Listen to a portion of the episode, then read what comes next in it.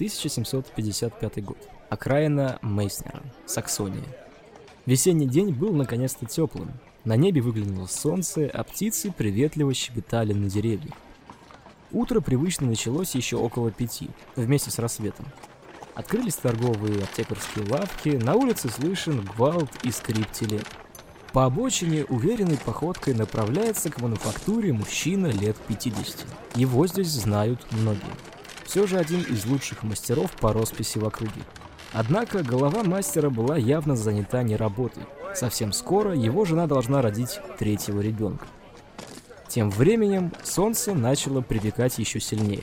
Ремесленник остановился, посмотрел на ясное небо, сделал пару глотков воды и спокойно пошел на работу.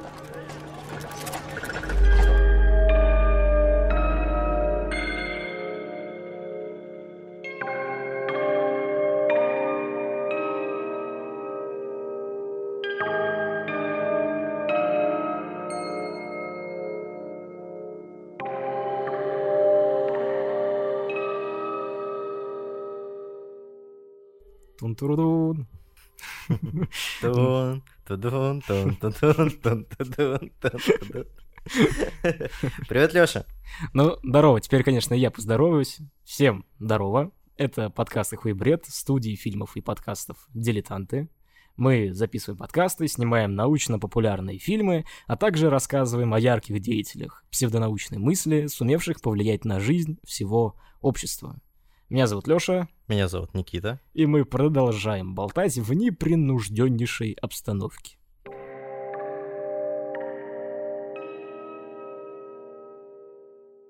Видели бы вы, насколько непринужденная обстановка.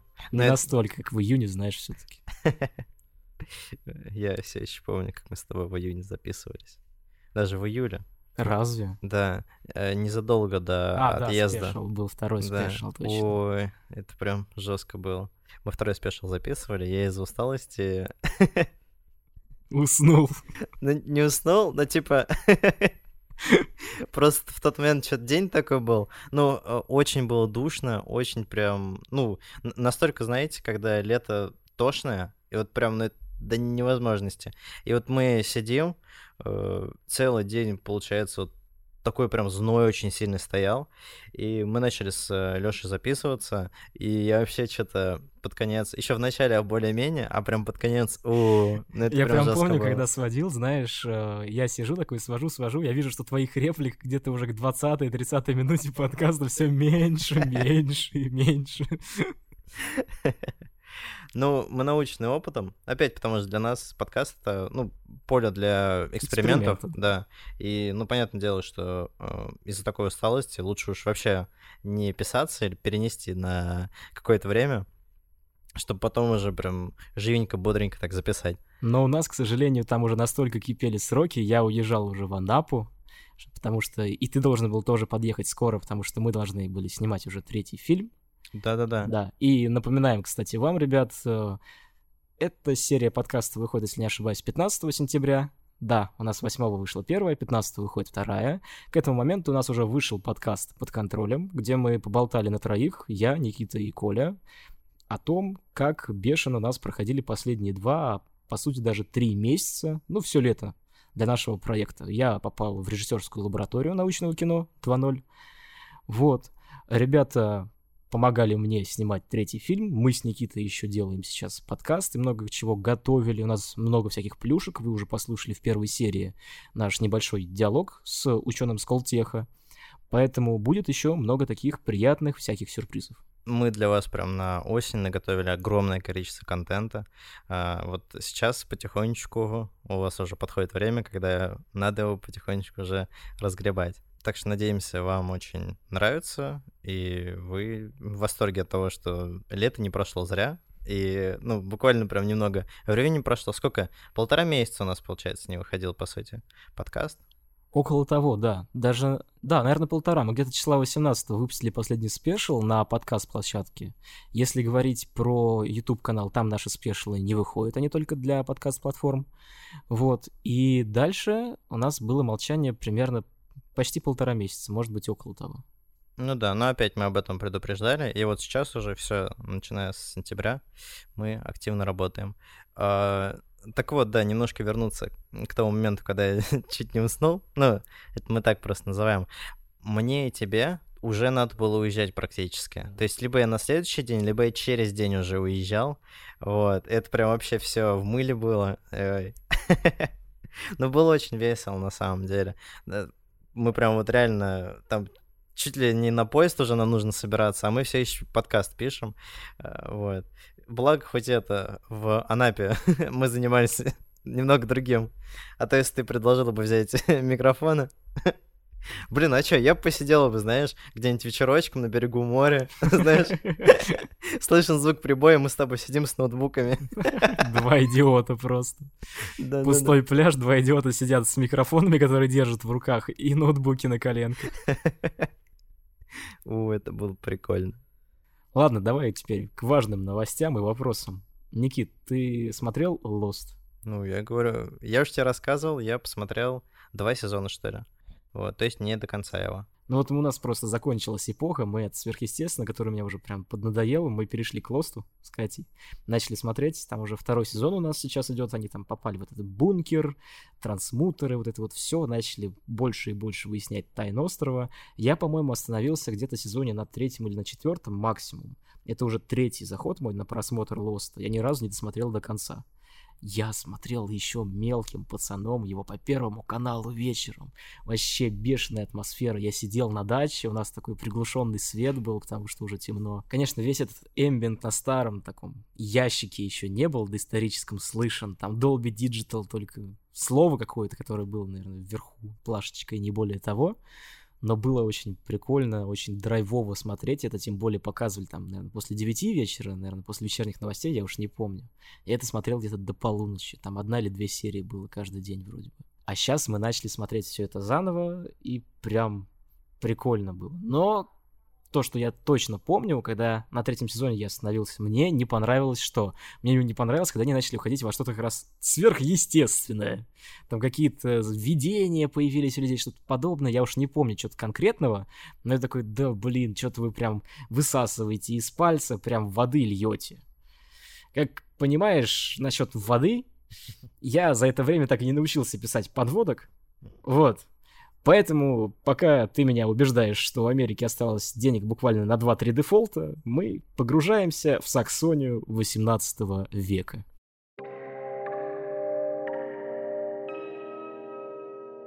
Так вот, сегодня мы погружаемся в 18 век и познакомимся с биографией создателя гомеопатии Смеля Ганемана. Если вы хотите узнать о данном методе нетрадиционной медицины, то можете либо прочитать кокрейновские обзоры по гомеопатии современной, да и доисторической тоже, скажем так, либо можете посмотреть наш фильм «Метод разведения» и интервью с экспертами нашего фильма на нашем YouTube-канале. Там это все лежит в открытом доступе, милости просим. А сейчас мы переносимся в далекие-далекие времена, а конкретно, не поверишь, мы переносимся в 1710 год, и наша история начинается не с медицины, а с фарфора. С фарфора? Фарфора. Какого такого фарфора? Обычного. Так вот, э, в 710 году великий князь Литовский, король польский и курфюрст Саксонии Август Сильный издает декрет об основании королевской польской и курфюрстной саксонской фарфоровой мануфактуры. Мануфактура была построена в Мейснере, том самом широко известном в узком кругу городов Саксонии. Ладно, шучу. А, позже мануфактура стала одной из самых крупных в Европе, и одним из самых э, известных, ну, в этой деревеньке, в Мейснере, э, был художник по фарфору, многодетный отец из Трибиша, это окраина Мейснера, Кристиан Готфрид Ганнеман. А, слушай, мне вот знаешь, что интересно? Это э, прикольная подводка. А, я, короче, когда э, смотрю историю американских компаний, да, когда они там в 1800-х, 1700-х открывались, вот, они до сих пор в той или иной степени существуют. Мейснеровская мануфактура существует до сих пор. Да? Мейснеровский фарфор был ценен даже в 19-20 веке. У, а как компания называется? Не Я знал. тебе сейчас точно не вспомню, как она называется. Вроде бы сейчас это не мануфактура, а Мейснеровский фарфоровый завод, но может я ошибаюсь. Я точно тебе перевод с немецкого не дам. Mm, ну ладно, ладно. Ну просто очень интересно. Они до сих пор работают. Это прям нормальный такой заводик. Классно, классно. Да. Так вот. Э... Они сейчас немцы.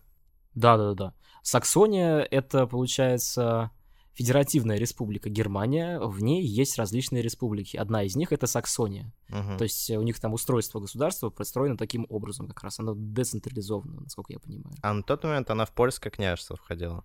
Нет, не, не совсем так. Август Сильный, насколько я помню, владел как раз э, княжеством польским, литовскими и был курфюрстом Саксонии. Курфюрст — это примерно то же самое, как помнишь, когда у нас была Золотая Орда, выдавали ярлык на княжение. Мгм. Здесь примерно та же самая схема, но этот ярлык на княжение выдавал э, Папа Римский.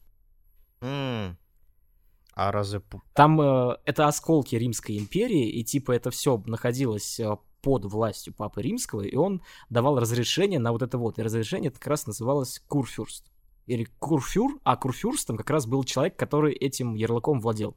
А разве поляки не были православными? Это не про поляков. католиками? Саксония — это немецкие земли. А, все, тогда все, да. Тогда вопросов нет. Так вот, возвращаемся к Кристиану Готфриду Ганеману. 10 апреля 1955 года на свет появился третий ребенок в семье Кристиан Фридрих Самуэль Ганеман. Семья была не такая уж богатая, но дети Ганемана были весьма одаренными, поэтому были освобождены от э, платы за обучение. Отучились э, в городской школе Мейсона. Ганеман там учился до 1770 года, и потом поступает в Саксонскую гимназию имени Святой Афры. Это не про цвет кожи, если что. Афра — это название великой мученицы, которая была, ну, локальной святой, скажем так, в Германии. И сейчас до сих пор есть. э, Эта гимназия до сих пор существует имени Афры. М. Вот, э, он там получает стипендию.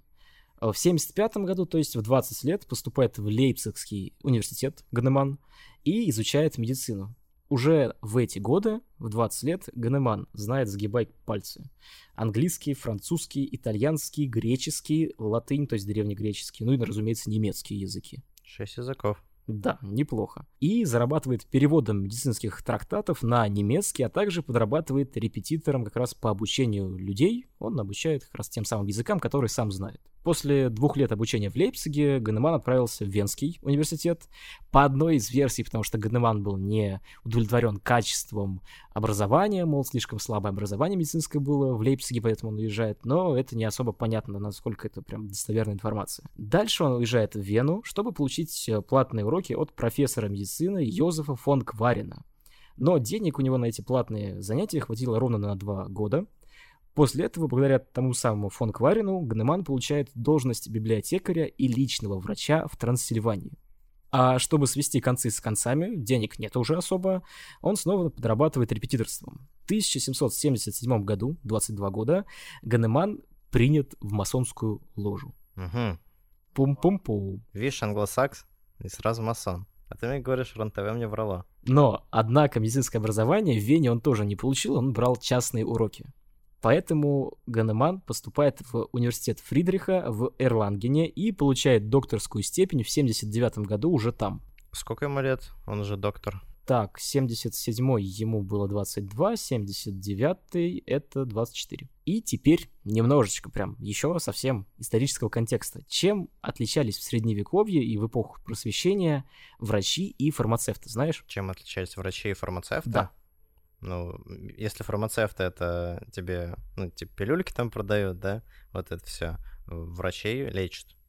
Вот, врач лечит и выписывает рецепты, Да. фармацевт готовит снадобье там Да-да-да, и да. продает. Да. Прикол в чем? Тогда была тоже монополия, и фармацевты, только фармацевты, имели право изготавливать средства. Врачи такого права и разрешения не имели вообще. Ну, не- нельзя им было, короче. Ну, у нас сейчас то же самое. Ну, типа, По сути, да. Ну, Да, да. фармацевты могут продавать тебе лекарства. Да. Врачи не могут этого делать. И монополия фармацевтов на изготовление препаратов тогда была тоже не шуточной. В чем суть? Ганеман после получения докторской степени в 79 году скитается по разным немецким городам, то есть переезжает из одного в другой, не прям там бомжует, нет, все нормально у него, появляется семья, и он успел побывать абсолютно в разных профессиях. Он был и писателем, и переводчиком, и медиком, и даже химиком. Мгм.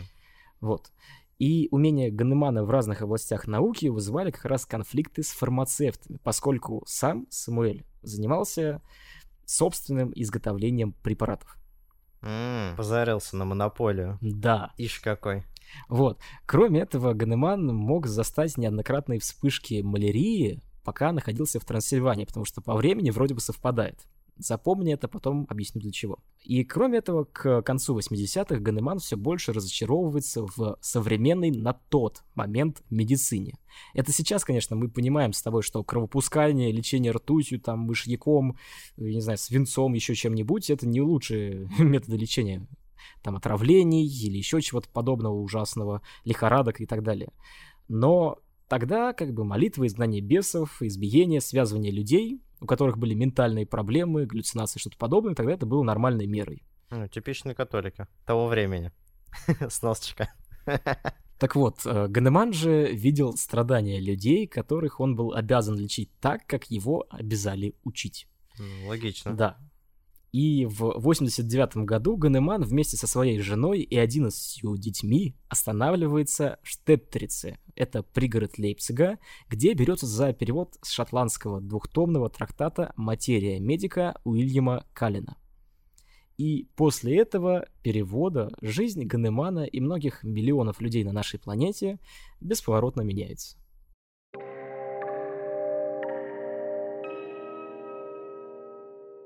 Во время перевода трактата Ганеман обращает внимание на способ борьбы с малярией при помощи коры хинного дерева. Я тебе как раз А, говорил про да. вспышку. Да. Так это от него все пошло? По От, сути. от- от хинина ты имеешь в виду? Хинина. Вот как раз тебе сейчас и объясню. Да, по сути, это предтеча. Нет, это я помню, да, что хинином лечили, по Да. сути, малярию, это, да, конечно, помню. да, да, И Но- хинин, он э, впоследствии уже совсем скоро было выяснено, что хинин убивает малярийного плазмодия. Мгм. Вот. Но Ганеман читает перевод о лечении малярии при помощи хинина, и этот способ критикует. А откуда это пошло? Еще раз. Я сейчас не вспомню, но вроде бы хинин был распространен где-то в Южной Америке, и оттуда его привезли конкистадоры. Но это я вот сейчас не вспомню совсем-совсем. Вроде бы это было завезенное что-то, и у нас потом начали хинное дерево выращивать, но Да, сначала вот это просто привозили кору. Ага. Ну все, испанцы. Сп- Спасли Европу, испанцы. спасли Европу от малярии, получается. Но это средство распространялось очень долго и прям, ну, не уничтожило эту малярию совсем уж целиком. Так вот, э, Ганеман этот способ критикует, лечение при помощи коры хинного дерева, и для обоснования своих слов испытывает данный препарат на себе, и, о чудо, у него вдруг проявляются все симптомы малярии, хотя он здоровый человек. Все это он фиксирует и формулирует предположение, что способность веществ вызывать симптомы болезни является следствием того, что это вещество лечит от подобного недуга. То есть, если вещество вызывает в тебе симптомы малярии, это потому, что оно лечит от малярии. Да-да-да. Вот. М, Ну, сейчас-то мы понимаем, что... И в 92 году, 1792, Ганеман с семьей переезжает в Гёте, где его знакомый открывает дом для излечения четырех душевно больных людей из обеспеченных семей. Мгм. Возглавить это заведение должен был сам Ганеман, как врач, на его докторской степени все есть. А методы лечения с ментальными заболеваниями перестали быть те самые вот избиения, порки палкой, связывания и так далее. И вроде бы по дошедшим до нас сведениям начались те самые беседы Мгм. с людьми, то есть как раз психотерапевтическое начало. Нормально, 1792 год, Это представь. вот а, от Ганемана пошло? Или это уже как бы, а, как только он начал этим заниматься, это уже немного в практику входило? Ты понимаешь, что такие идеи могли параллельно возникать у абсолютно разных Конечно, людей. ну. Вот, и вполне возможно, у него это тоже возникло. И на самом деле очень интересно, куда бы пошел Ганеман, если бы он начал развивать именно это. Но впоследствии, как ты сам увидишь, вместе с гомеопатией будут развиваться и те самые как раз э, огромные-огромные длинные разговоры с людьми, когда ты выясняешь типа анамнез, а на самом деле психотерапевтически на них влияешь. Ты даешь им высказаться. Иногда даже говорят, что, ну, я не очень, конечно, поддерживаю такую риторику, но иногда говорят, что, типа, ну, гомеопатия — это просто тоже психотерапия такая отдельная, просто пипец дорогая, конечно, ну, опустим. Вот, ладно, короче, э, по воспоминаниям вот этих вот как раз людей, четыре душевно больных больница, бла-бла-бла, э, вроде бы одного человека вылечили, Дальше денег на эту больницу не было, ее закрыли. И вроде бы по воспоминаниям Ганеман там начал лечить вроде бы как бы гомеопатическими своими препаратами. Но тогда термина гомеопатия он еще не придумал в 92 году. Дальше Ганеман продолжает переезжать с места на место и в 96-м публикует свое первое эссе, которое и станет прообразом для главного закона гомеопатического лечения. Подобное лечат подобным. В эссе он привел ряд исследований на самом себе, а также снабжал случаями исцеления, которые подчиняются закону подобия. Ну, как раз то самое выборочное зрение у человека, скорее всего, начало формироваться, когда он видел все то, что подтверждает его точку зрения, все остальное, наверное, откидывал. Особенно придраться-то и не к чему, потому что тогда статистика не была так развита. Ну, начало, елки-палки, 19 века, конец 18 Что взять с человека-то? Ну, Ну да, вообще. но это эссе не особо помогает самому Ганеману. Он продолжает переезжать из одного города в другой. Состояние финансовое не такое благополучное, он не богач. И в 1804 году Ганеман переезжает в Таргау и приводит гомеопатию к ее современному практически виду, используя все меньшие и меньшие дозы активного вещества. В 1810 году выходит органон врачебного искусства. Это как раз ее называют Библией гомеопатов. По сути, это там изложены все принципы гомеопатического лечения. Практически это одна из первых редакций. Их всего существует то ли 5, то ли 6. Прижизненных вроде бы 4 издал сам Ганеман, и дальше уже переиздавалось что-то после его смерти. Его последователи. Да, ты не поверишь, там школа большая, и самое что смешное, я чуть попозже как раз коснусь, с каждым новым органоном, который выпускал сам Ганеман, люди либо его принимали, либо говорили, нет, мы в предыдущее верим, а вот то, что вы сейчас написали, это не совсем работает, мы предыдущего будем придерживаться. И это гомеопатические школы, они все время дробились. Ну, это прям как с христианством, на самом деле. Удивительно. Вроде, ну, э, если какая-то основная работа, ну, ее, по идее, называют Библией, да, ну, как бы книга всех книг, условно, вот. А тут прям даже очень схоже, не только, что главная книга называется Библией по своей сути, а и они берут э, для себя то, чем занимается христианство в итоге. Ну, дробятся на какие-то разные ветки. Да. Интересно. Так вот, в 2010 году вышел Органон, и, о чудо, у человека вдруг начинают появляться последователи, а последователи начинают появляться почему? Потому что мы с тобой говорили про мышьяк, про все вот это вот дело прекрасное, ужасное. Когда людей лечат такими методами, которые, ну, не особо помогают человеку, вдруг приходит Ганеман, который говорит, я разведу все, что вы делаете, вот вашу ртуть, я разведу в сто раз.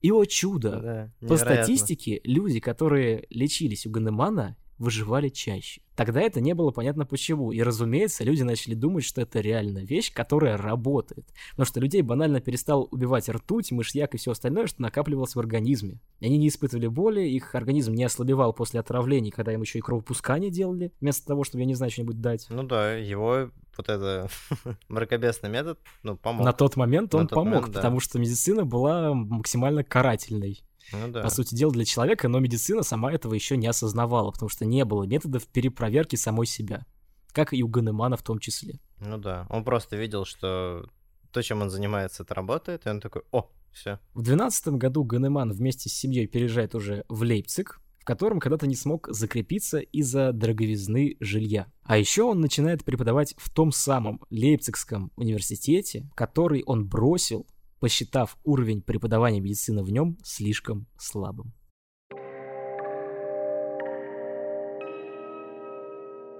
Зачем он вернулся туда? Ну, преподавать. Я вам сейчас покажу, да, как правильно это делать. Нет, его приняли как человека, который, по сути, придумал новую медицинскую школу. А, Он э, был новатором. Он человек, который что-то новое делал, и при том у него было очень много терок с различными людьми, учеными, там, с религиоведами, кстати, не особо, потому что его принципы максимально следовали принципам как раз теологов о непознаваемости мира. То есть витализм, который он пропагандировал, он был основан примерно на этом.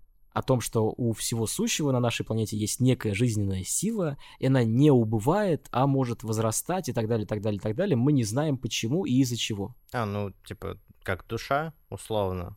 Типа того, вместе с душой у тебя есть жизненная сила, которая обладает в любом организме, и она может э, ну, точно так же оставаться в частичках самого тебя. То есть, я не знаю, там, измельчил ты свои ногти, растолок, угу. там какая-нибудь жизненная сила от тебя осталась, и она содержит часть твоего характера, например. Mm. Ну, просто это не очень похоже на христианство, это больше похоже на конфуцианство а, с энергией ци, вот это все. Я понимаю, о чем ты говоришь, просто здесь э, самый главный тезис, который устраивал религия, о том, что мир непознаваем, и мы не знаем почему. То есть вот так вот, и все. Ну да, тебя вот объяснили. Да. И все, вот да. ты живешь. Ну, да.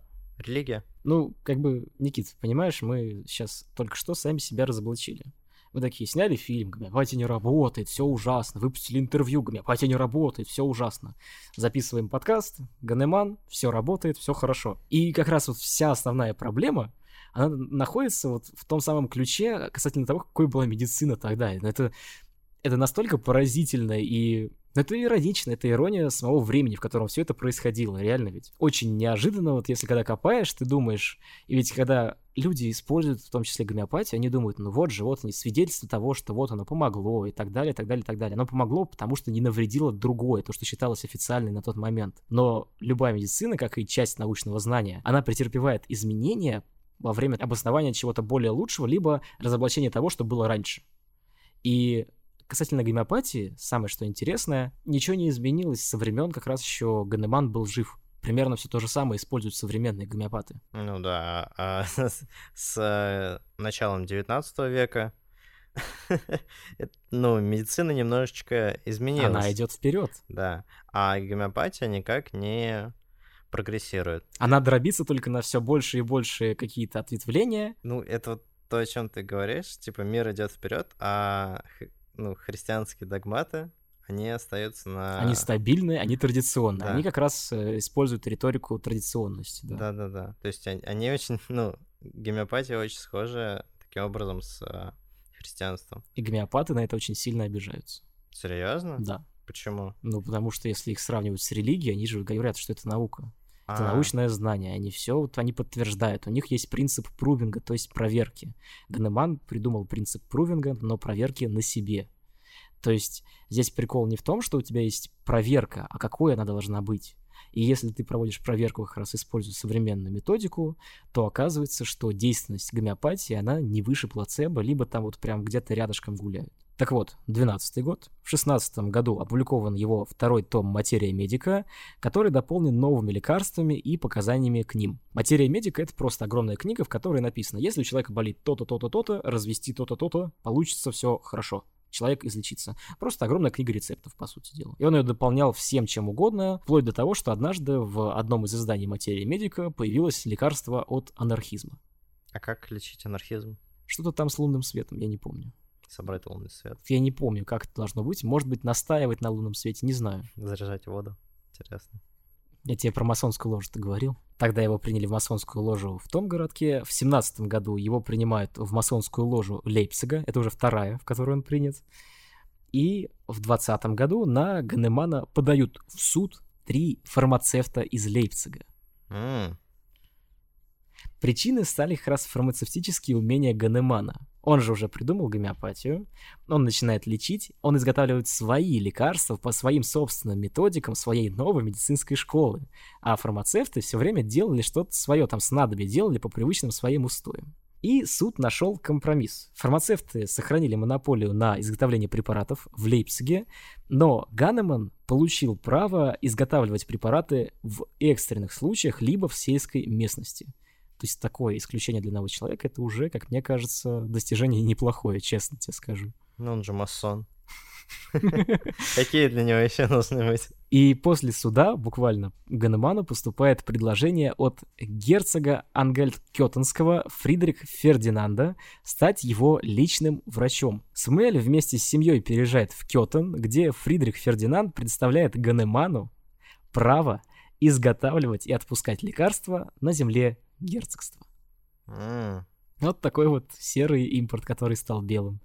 Только уменьшается количество действующего вещества, но не стоимость. Импортозамещение получилось, получается. Да. И вот в расположенной к лечению публике, где тебя пригласил лично герцог, наместник земель, у Ганемана все идет весьма неплохо. Чисто перечислю его достижения кратко. Создатель новой медицинской школы на то время, 50 лет как человек с докторской степенью, на 1829 год. Он читает курсы по истории медицины и по своим авторским методикам в Лейпцигском университете, а также может создавать и прописывать свои препараты, а это вообще прорыв. Но, разумеется, наряду с успехами присутствует огромная волна критики.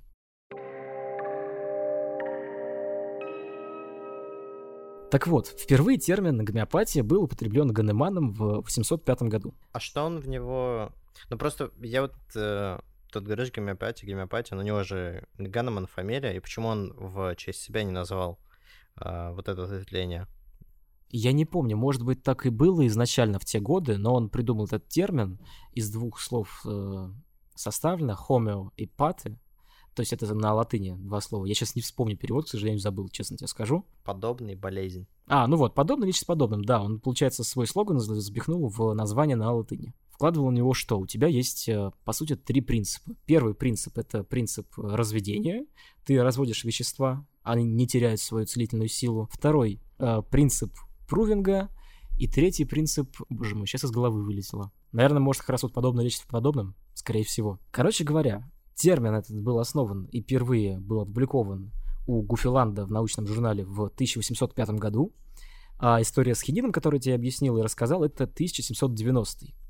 А 8 мая 1794 года был гильотирован Антуан Лавуазье, основоположник современной химии, создавший фундаментальные труды в физике и физиологии. И одно из главных достижений Лавуазье — это как раз введение понятия веса в физических и химических опытах.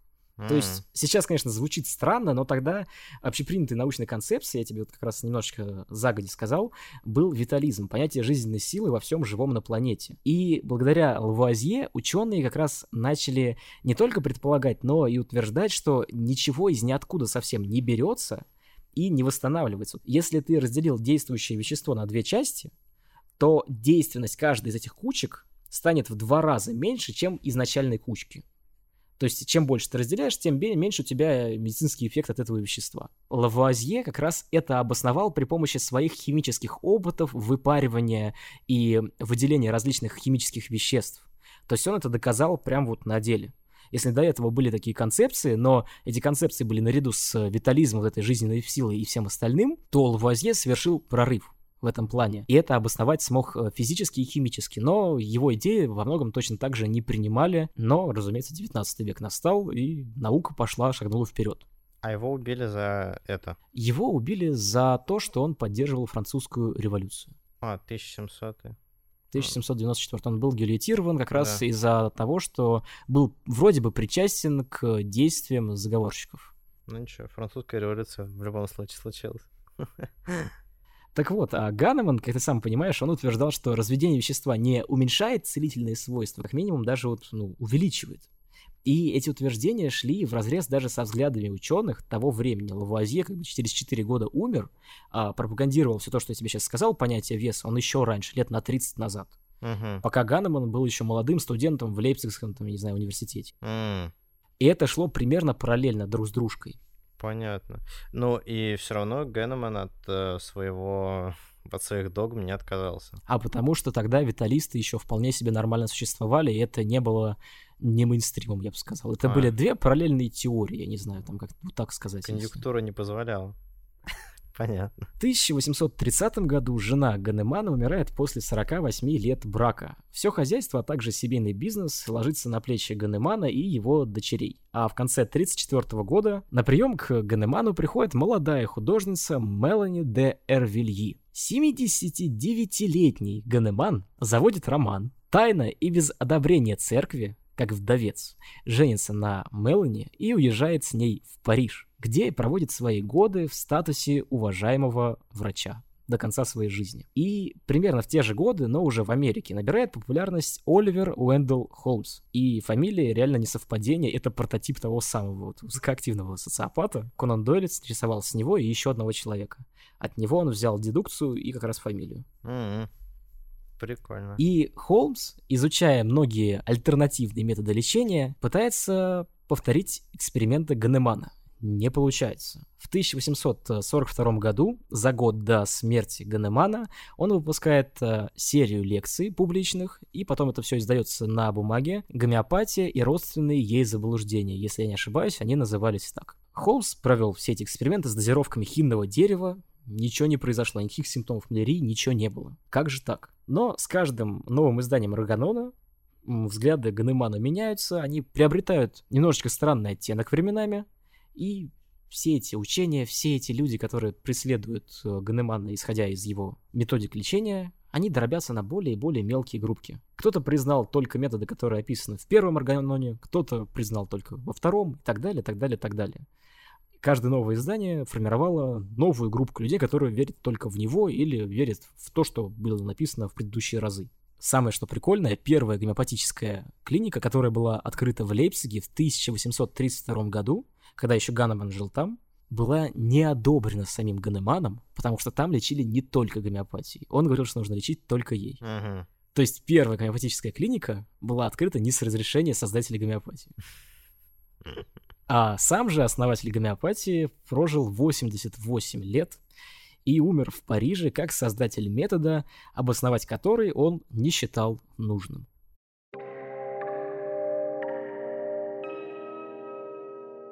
Ну, прекрасный, конечно, человек. А прожил он, получается, вот этой молодой девочкой. 88 лет, и прожил он с э, женщиной, ну, наверное, с женщиной, которая моложе его была на 45 лет. Он Самое, хорош. что прекрасно, эта женщина, после того, как э, умер Ганеман, стала первым сертифицированным гомеопатом в мире. Ну, логично. Подобное подобного. Ну, вот она... А, понял. Ну вот, короче говоря, разумеется, эта история, ну, я сейчас именно про биографию Ганемана, не про гомеопатию, она выглядит не на 100% однозначной. Не, ну, если представить, как я уже тебе говорил, да, если бы Ганеман пошел в психотерапию и вместо гомеопатии открыл бы именно ее, и начал бы туда все глубже и глубже копать. Но человек пошел другим путем, а методов для его проверки, как и методов для проверки на тот момент современной медицины, не очень много и было. И, как мне кажется, если бы Ганеман придумал гомеопатию лет на 50-70 попозже, она бы не стала такой популярной, потому что к тому моменту уже появилась где-то стерилизация. Начали понимать природу болезней, начали открывать микробы и так далее, так далее, так далее. Мне кажется, это не стало бы настолько популярным, потому что люди бы и так уже ушли бы от э, того самого использования мышьяка, ртути и всего остального, они бы перестали себя травить. Это нам сейчас, современным людям, очень странно э, слышать, что мышьяком, ртутью людей лечили. Кровь пускали. Ну, это вообще... Это, это очень, очень наркобесная вещь. Вот. До сих пор-то занимаются кровопусканием, но не так, как э, раньше. Там очень узкое применение, когда там слишком большое давление, по-моему, в черепной коробке, если не ошибаюсь. Да-да-да, ну, используют э, этих э, пиявок, да. И это тоже, но это такая себе Ну, это около такого, Да, да, это да. около. Вот, ну то есть э, в любом случае нет, кровопускание, оно в очень узком Да. спектре используется. И это как кровопускание в том понимании Вообще нельзя нет, назвать, вообще конечно. нет. Я с тобой согласен, да. Если бы Ганеман родился на там 30 лет даже позже, вот уже все, что он э, придумал, оно бы не работало, потому что уже люди понимали, о, вот это вот так вот, да, я применяю то, значит, этот лечит от этого. А не если, я применя- если я разбавлю вот этот концентрат в там 20 литрах воды. Типа ничего не изменится. Люди бы уже к этому моменту понимали, нет, конечно, изменится. Ну, да, конечно. И, типа, а он будет менее эффективен. И Да. Не менее даже эффективен, он не будет работать практически. Ну, как ты вот говорил, да, чуть больше эффект плацебо, условно. А вообще, как бы, ну, честно тебе скажу, я прям боялся, что у нас получится повторение нашего фильма, но по итогу вышел отличный приквел к фильму, потому что мы в фильме говорим в основном о современной гомеопатии, Да. и если что, даже о гомеопатии для котиков. Вообще прекрасно. А здесь мы рассуждали как раз о том, что было до нее. То есть в фильме мы чуть-чуть коснулись как раз Оливера Уэндела Холмса, и все. Во-первых, да, всем советуем посмотреть фильм. Вот. И про котиков узнаете чуть побольше. Да. Умеритесь. Фильм называется «Метод разведения». В Ютубе можете просто вбить, берете так пальчиками тык-тык-тык. Студия «Дилетанты». Там у нас есть два коротких метра. Смотрите самый первый. На самом деле в этой серии подкаста должно было прозвучать две биографии, и помимо Самуэля Ганемана мы собирались обсудить еще Жака Бенвениста. Если коротко, Жак Бенвенист э, до некоторого времени ученый, сейчас независимый исследователь, который в 80-е годы чуть не открыл эффект памяти воды который является основополагающим для гомеопатов, но оказалось, что бенвенист проводил свои эксперименты без должного ослепления экспериментаторов. А теперь мы переходим к гостю нашего подкаста. С нами на связи Дарья Муравьева, ведущий эксперт по фармацевтической разработке, коуч ICF.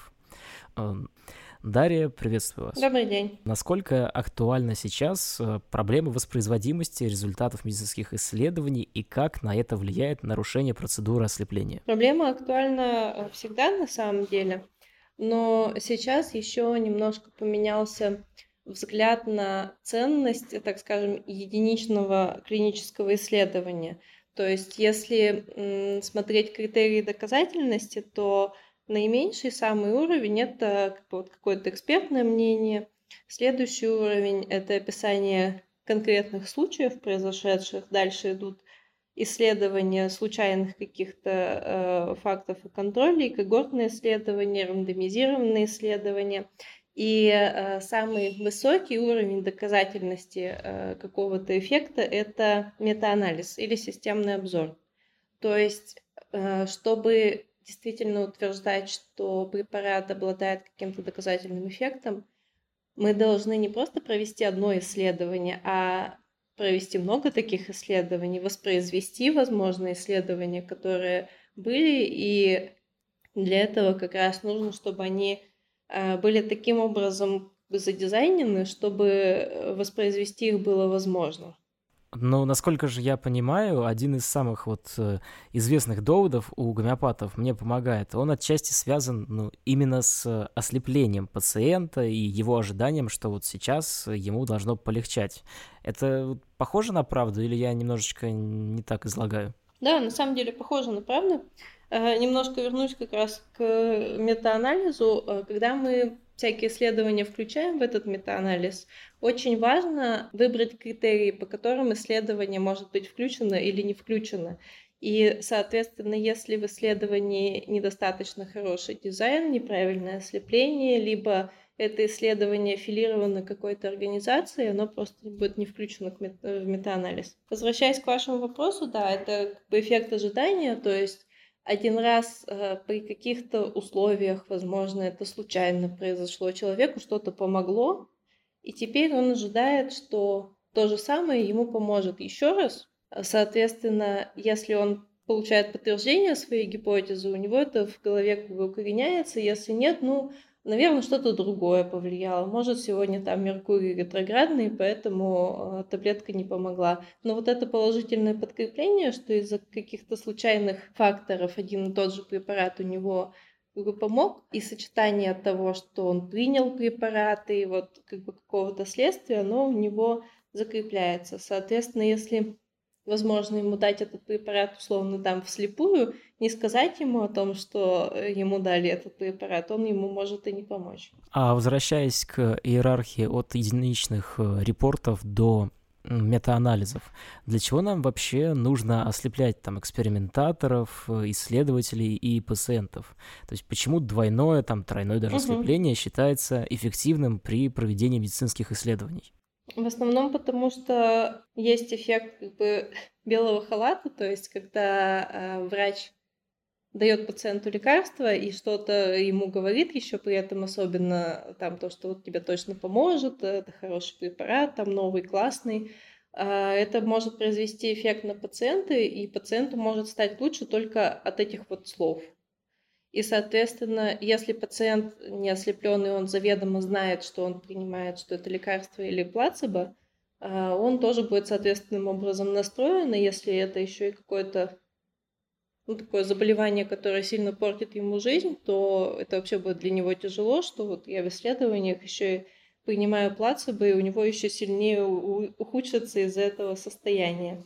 Поэтому важно как раз ослеплять. Причем влияют не только врачи и как бы сами пациенты, влия... может влиять другой медицинский персонал, например, медсестры, которые там, скажем, видели, как готовятся какие-то растворы или что-то еще, они тоже могут случайно что-то кому-то сказать, либо врачу, либо пациенту, либо также описано, что они могут по-другому относиться к пациентам, которые принимают плацебо, например, оказывать им какую-то более сильную помощь, больше их поддерживать, как бы как тех, кто условно там в опасности.